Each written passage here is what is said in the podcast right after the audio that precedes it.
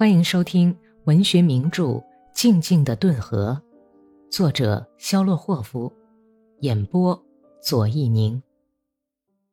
第三百三十六集。几连哥萨克四次从浅壕里站起来冲锋，但是每次都在红军机枪的猛烈扫射下又卧倒了。隐蔽在左岸树林子里的几个红军炮兵连，从大清早就不停地轰击哥萨克的阵地和集结在深沟里的预备队。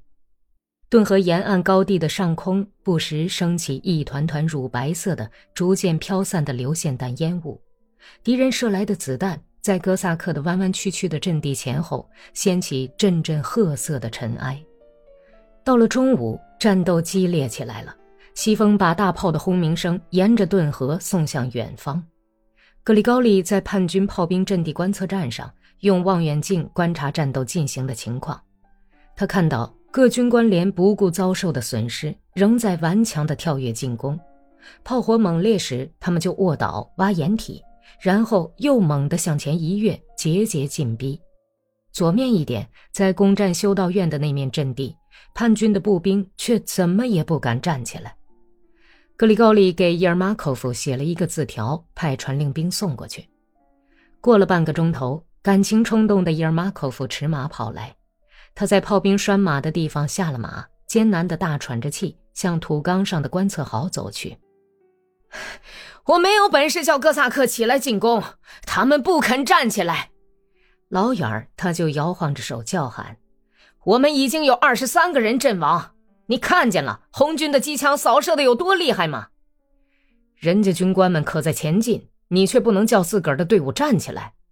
格里高利愤愤地嘟囔说：“可是你看呢，他们每个排都有一挺手提机枪，子弹多的不得了。可我们拿什么去打呀？”行了行了，你别给我解释了，立刻去带着部队冲锋，不然我就砍掉你的脑袋！伊尔马科夫骂了一声，奔下土岗。格里高利也跟着他走下来。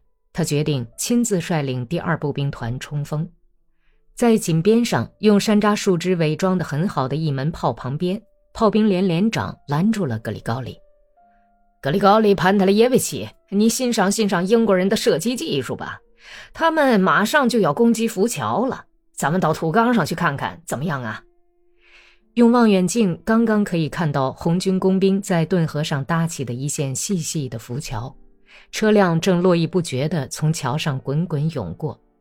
过了十分钟，洼地石崖后面的英国炮兵连开炮了，第四颗炮弹把桥差不多从当中炸断了，滚滚的车流停止了。可以看到红军战士正慌乱地把炸坏的马车和马的尸体推到河里去。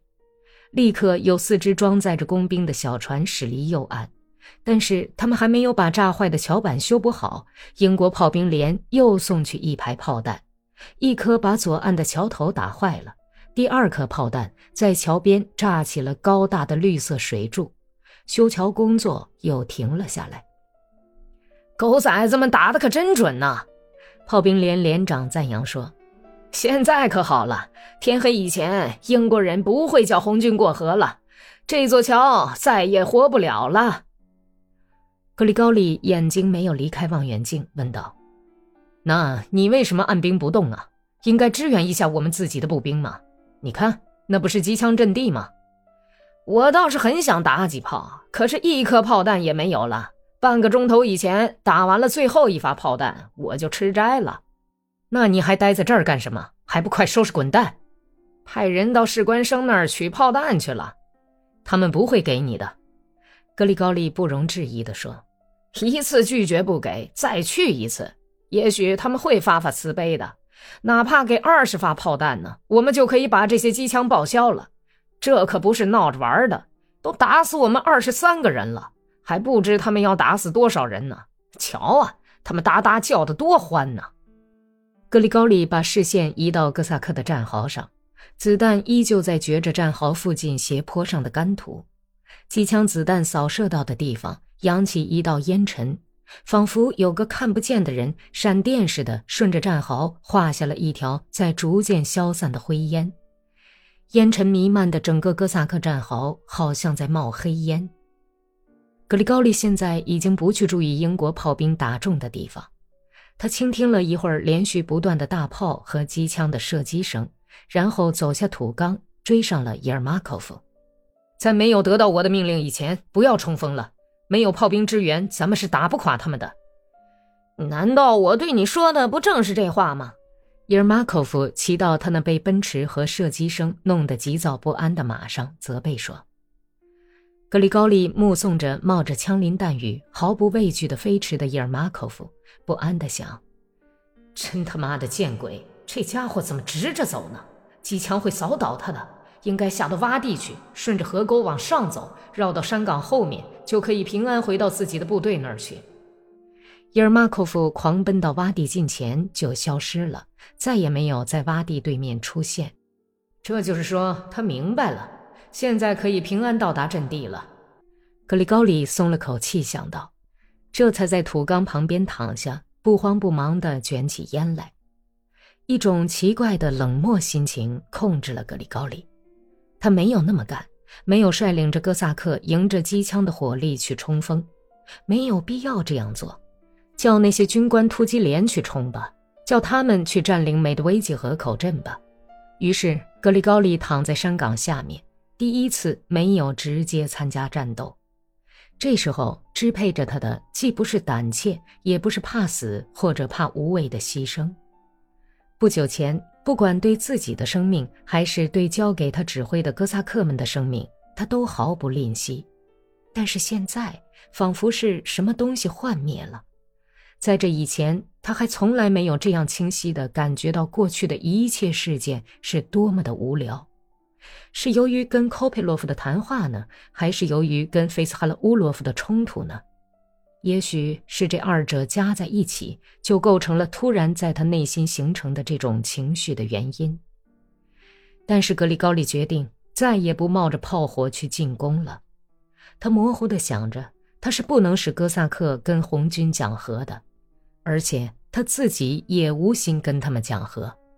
但是。他再也不愿意保护那些思想上跟他格格不入、敌视他的人了。所有这些形形色色的费斯哈勒乌洛夫都极端鄙视他，而他自己也更加的鄙视他们。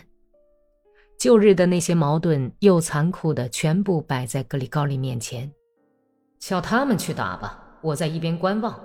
只要他们把我这一师人接收过去，我就要求脱离部队到后方去。我打够了。他心里想着，思想上又回到跟科佩洛夫的争论上去。他发现自己在寻找为红军中也有外国人辩解的理由。中国人都是赤手空拳的参加红军，他们参加红军领一份可怜的士兵薪饷，却出生入死的去作战。这点士兵薪饷有什么意义呢？拿它能他妈的买点什么东西呢？只可以拿去赌牌输了。可见。他们并不是为了发财，而是为了别的什么东西。可是协约国却派来军官，送来坦克车和大炮，甚至还送来许多骡子呢。将来他们要为这些东西索取一大笔款子。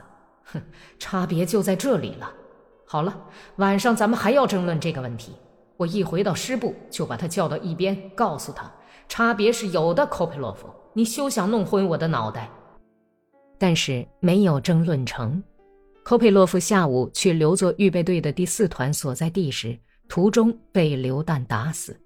两个钟头以后，格里高利才得知此事。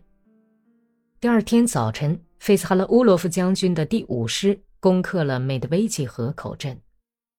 您刚刚听到的是第七卷第十二章《